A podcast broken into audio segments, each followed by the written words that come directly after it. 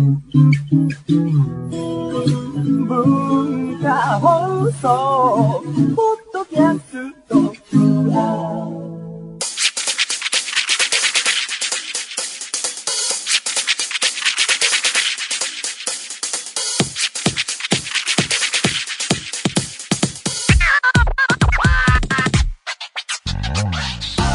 んばんは内山聖輝のワンルーム。パーソナリティの内山聖輝です。えー、5月ももうすぐ終わる頃ですがえー、皆さんいかがお過ごしでしょうか？オープニングトーク特に話すことがない。ときたらあれ久々に行きますか。えー、内山さんこれで1分お願いしますっていうですね、えー苦肉の策のコーナーがありましてですねえー喋ることがない時にこうリスナーの方々から何でもいいからこう単語を送ってもらって 私がこうストップウォッチ片手に1分それでなんとか間を埋めるっていうのを、えーやってみましょうか久々に。ではいいですか？いきます。よーいスタート。えーラジオネームなし、えーリクルートスーツ。リクリクルートスーツ？リクルートスーツはあれですよね。あの、就職活動の時とかに、えー大学生の人が、こう、上下真っ黒なセットアップ着て、白いシャツ着て、みたいなやつですよね。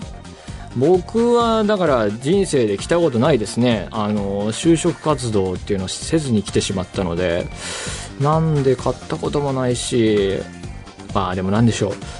あれを見ると、こう、季節の風物詩風物詩？結構年がら年中見ますよね。えー、あ今40秒ぐらい。えー、リクルートスーツ。また遠遠いもの来たな。リクルートスーツ。あれね。いくらぐらいするんでしょうね。わかりはわかんないけど。どうなの？でもみんなあんな同じような格好しなきゃいけないもんなのかね。ねああもう終わりか。ちょっと広げ方がちょっと見えてきた段階で終わりましたね。1分ではこんなもんですよね。じゃあ続いて用意スタート。えーこちらは、えーラジオネームハルパスさん。ボーリング。あいろいろ書いてあるね。実は私はあのハイタッチが苦手で腕前が向上した今でもあまり好きになりません。そこで内山さんなりのボーリングの楽しみ方や切り抜け方があれば教えていただけないでしょうか。このコーナーは短い1分では大変とは思いますのでバッサリ切り捨てごめんな感じで構いません。かっこ笑い。よろしくお願いしますボーリング。ハイタッチっていうのはあのストライクとか出した時のイエーイってやつ。あの時ぐらいいいじゃないねハイタッチ。俺だってこんなねノリの悪い内山だってボーリング行ったらハイタッチしまくりますよこれ。もうスペアレベルでハイタッチしますよ全然。やったらいいじゃない。え？腕前が向上したってね向上したらななおさらハイタッチの機会も増えるだろうからね。いやーいいけどな。最近全然やってないですねボーリング。あれ上手い人あれ上手い人になればなるほどカードカーブとかに走るのはなんかこれ理由があるんでしょうね。わかりませんけども。終わってしまった。もう終わり。はいというわけでねこういう形で久々にやってみましたが、えー、何とも言えない雰囲気になりますね。えー皆さんもこれを参考に何でもいいので単語を送ってみてください。それでは内山聖輝のワンルームスタートです。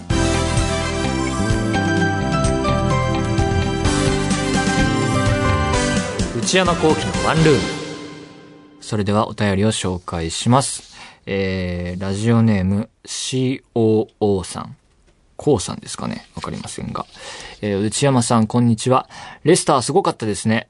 あ、サッカープレミアリーグ、レスターですね。えー最初の頃はザキオカさんが入っていて、ラニエリに代わって昔安倍ちゃん、過去、えーレッツ、あ今の浦和レッツですね。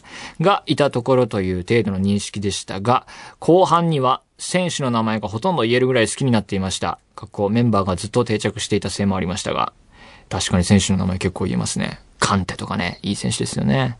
えープレミアのようにお金で順位が決まるというピラミッドがしっかり形成されたリーグでの快進撃は、なんやかんや言いつつ心が躍るものがありました。5000分の1というブックメーカーのネッシー以上にありえないというのも面白かったですし、これ掛け事の話ですね。あの、いかにありえないことかっていう例えでね。えー、来期のプレミアはさらに面白監督勢揃いとなるのでとても楽しみです。あと、ブンデスはペップの4連覇で幕を落としましたが、勝ち点で言えば例年ならドルはユドル、ドルトムントのことですね。ドルは、これサッカー用語はこれね、僕はわかるけどね、これ知らない人には注釈が必要なものがいっぱいありますね。僕はこうサラサラっといきますけど、ドルトムントね、香川真司選手がいるとこですね。えー、ドルは優勝できるだけのものがあったにもかかわらず残念です。トゥヘルのやり方も、これ監督ですね。トゥヘル監督、ドルトムントの監督ね。えー、就任1人目、1年目だったんですよ、今回は。えー、トゥヘルのやり方もどんどん変化、過去進化していってるので、来シーズンも面白くなりそうです。欧州リーグはほとんど終わって、過去現時点ではリーグがまだ決まっていませんが、これバルサになりましたね、優勝。えー、あとはチャンピオンズリーグのファイナルです。内山さんはどういうスコアを予想しますか？これまた長くなりますね、これいちいち拾っていったら。来季のプレミアは、面白いでしょうね。マンチェスターユナイテッド結局どうするのかっていうのがね、えー、収録時点では結構気になっていますが、あと、ブンデスはね、バイエルンミュンヘンがちょっと強すぎるよね。あと、フンメルスがバイエルン行くっていうのはね、はぁつまりこう、バイエルンミュンヘンっていうのは、まあ別にルール違反じゃないけれども、ドルトムントのいい選手を取ってってる歴史があるわけですよ。レバンドフスキを取り、ゲッツェを取り、今度はフメルスを取りっていう。それありなのかっていうのはファンは思うでしょうね。だって、二強で争ってるところのエース級の選手を取ってっちゃうわけですから、こっちは強くなる相手は弱体化しっていう、こういう補強をね、やるわけですよ。どうなんですか？それは。と僕はちょっと思いますけどね。まあでもだから、ドルトムント、でも、いい選手来そうですよね。誰か決まった人もいましたよね。新しい選手を含めてどういうスタメンになっていくのか気になりますね。本当に。来シーズンこそはバイエルミュンヘンの優勝をね、止めてほしいですね。うん。えー、チャンピオンズリーグファイナル。レアル対アトレティコ。もうすぐですね。僕、その、ヨーロッパリーグ見ていて、ここを応援とか、特にこう、えー、確実に決まってるわけじゃないんですけれども、お金があるチームよりは、そこより少ないチームが好きなので、やっぱりアトレティコに肩入れしてしまいますね。アトレティコ頑張れって感じですね。うん、そんな感じです。スコアは1-0とかどうですか ?1-0 でアトレティコとか熱いですよね。守り切るっていうね。どうでしょうね。えー、皆さんからのお便り引き続きお待ちしています。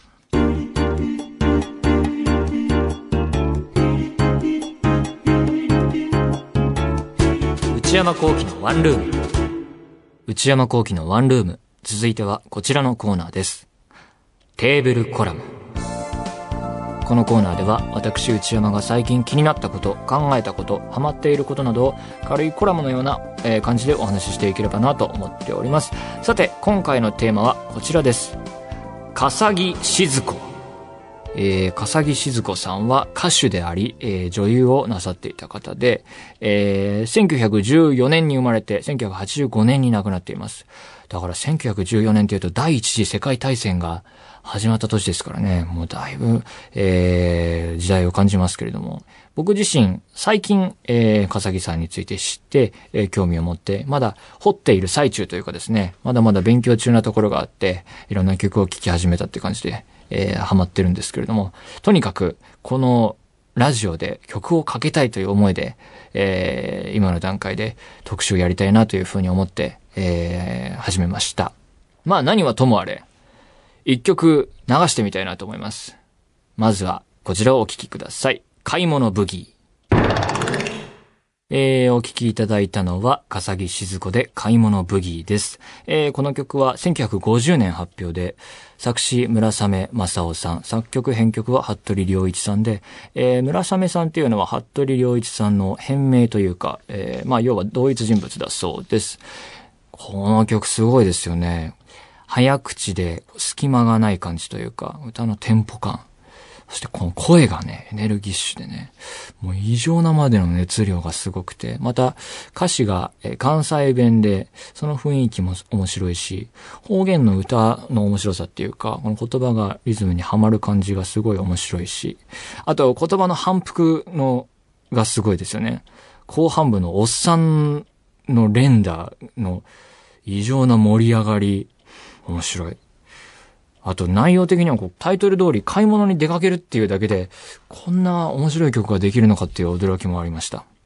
で、この曲をきっかけとして笠木さんに興味を持ったんですけれども、そのきっかけが、あの、配給っていうアニメに僕が、えー、出ていて、で、そのアニメのなんかのタイミングでの飲み会で、プロダクション IG の松下さんっていう方と、僕がその前にピンポンっていうアニメで、えー、お世話になった岩佐正明、えー、さんの話になって、えー、で、松下さんが、岩佐さんの、岩佐ワークスの中では、あの、関わった仕事の中では、映画ちびまる子ちゃん、私の好きな歌っていう、えー、映画が、1992年の映画があってですね、その中の買い物ブギーのシーンもやばいよっていう風に教えてくれて、えー、それをきっかけとして興味を持ったんですけれどもね、そこからいろいろ掘っていって、いろいろ面白い曲があってですね、また、買い物ブギーのおそらくは、えー、本当にオリジナルのバージョンはですね、えー、これも、ま、映画で使われていて、ペコちゃんとデンスケっていう1950年の映画で歌われた、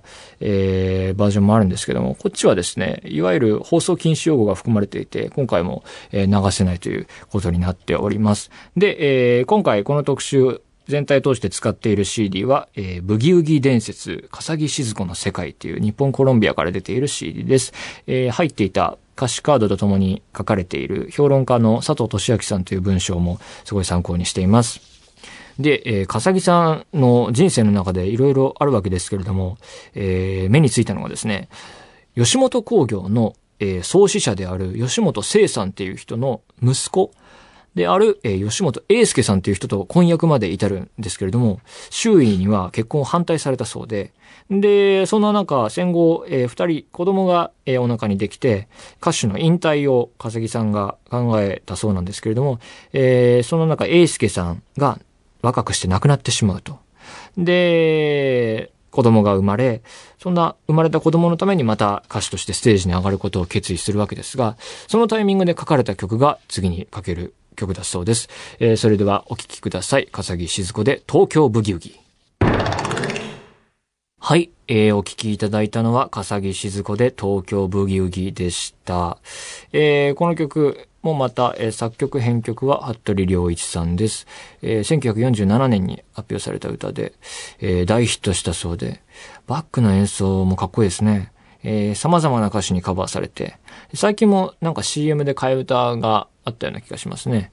えー、で、えー、この曲も含めて、えー、笠木さんは戦後スターになっていて、武器の女王と呼ばれたそうです。で、美空ひばりさん、ひばりさんが子供の頃、笠木静子の、えー、モノマネが上手っていうことで、ベビー、笠木と呼ばれたなんてエピソードも書いてありましたけど、それくらいこう影響力のあった歌詞だったみたいですね。えー、で、いろいろこうやって名曲が多いんですけれども、中でなんだこれはっていう曲があってですね、この曲を世間に流したいなっていう風な意味で、この特集やりたかったなっていうのもあるんですけども、次にかける曲がですね、これな、な、なんなんでしょうね。夜中にこれを聞いたらちょっと怖いかもしれませんが、えー、流してみましょうか。えー、というわけで、笠木静子で、じゃんけんマンボウ。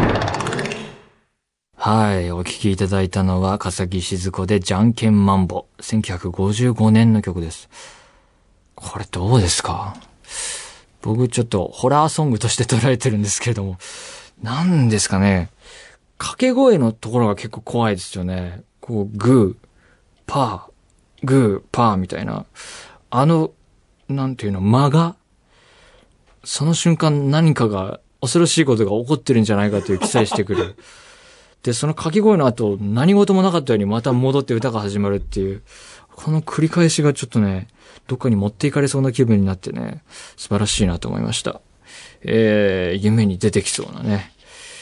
あのー、最後の方の効果音の感じもまた、凄まじかったですね。いやー、すごい。えー、これもまた作詞村雨正夫さん、作曲編曲服部良一さん、まあ、要は服部良一さんの、えー、作った曲というわけですが、何とも言えない気分になれるのがとてもいいなと思いました。えー、じゃんけんマンボから2年後、1957年、えー、笠木さんは歌手引退を宣言されて、その後は女優やタレントとして活動していきました。そして、85年に亡くなると。いうことでね、えー、笠木静子さん、えー、まだまだ僕も、えー、掘り始めたばかりというか、面白い曲たくさんまだあると思うので、もっともっと聴いていきたいなと思っています。皆さんもね、えー、興味があったら CD 買って聴いてみてください。ぜひね、じゃんけんマンボから入っていただいて、楽しんでいただけたらなと思います。以上、テーブルコラムでした。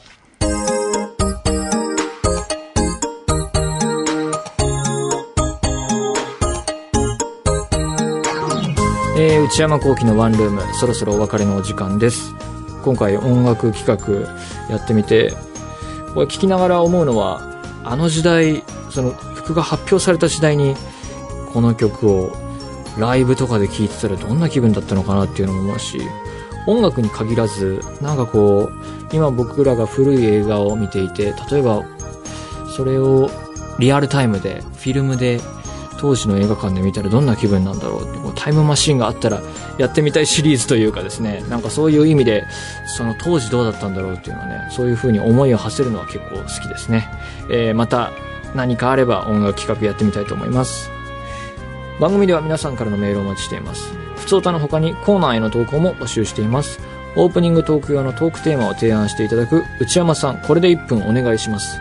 買い物武将の私内山の財布をこじ開けられるような買いな商品をお勧めしていただく内山さんこれ買いです。皆さんが体験したブルーな体験を教えてもらうブルーアルバム。そして皆さんの悩みをなるべく詳しく教えていただくお悩みプロファイル。他にも初上陸もののグルメを取り上げる初上陸キッチン。私が最近見た映画についてただひたすら語るムビログ。映画以外の話題を取り上げるテーブルコラム。これらのコーナーで取り上げてほしいお店やテーマ、作品なども募集中です。アドレスは one.joqr.net one.joqr.net one の綴りは one です。番組公式ツイッターアカウントは、アットマーク、one, アンダーバー、joqr です。こちらもぜひチェックしてください。えー、ポッドキャストも配信中です。更新時間は毎週月曜日のお昼12時予定です。それではまた来週さようなら。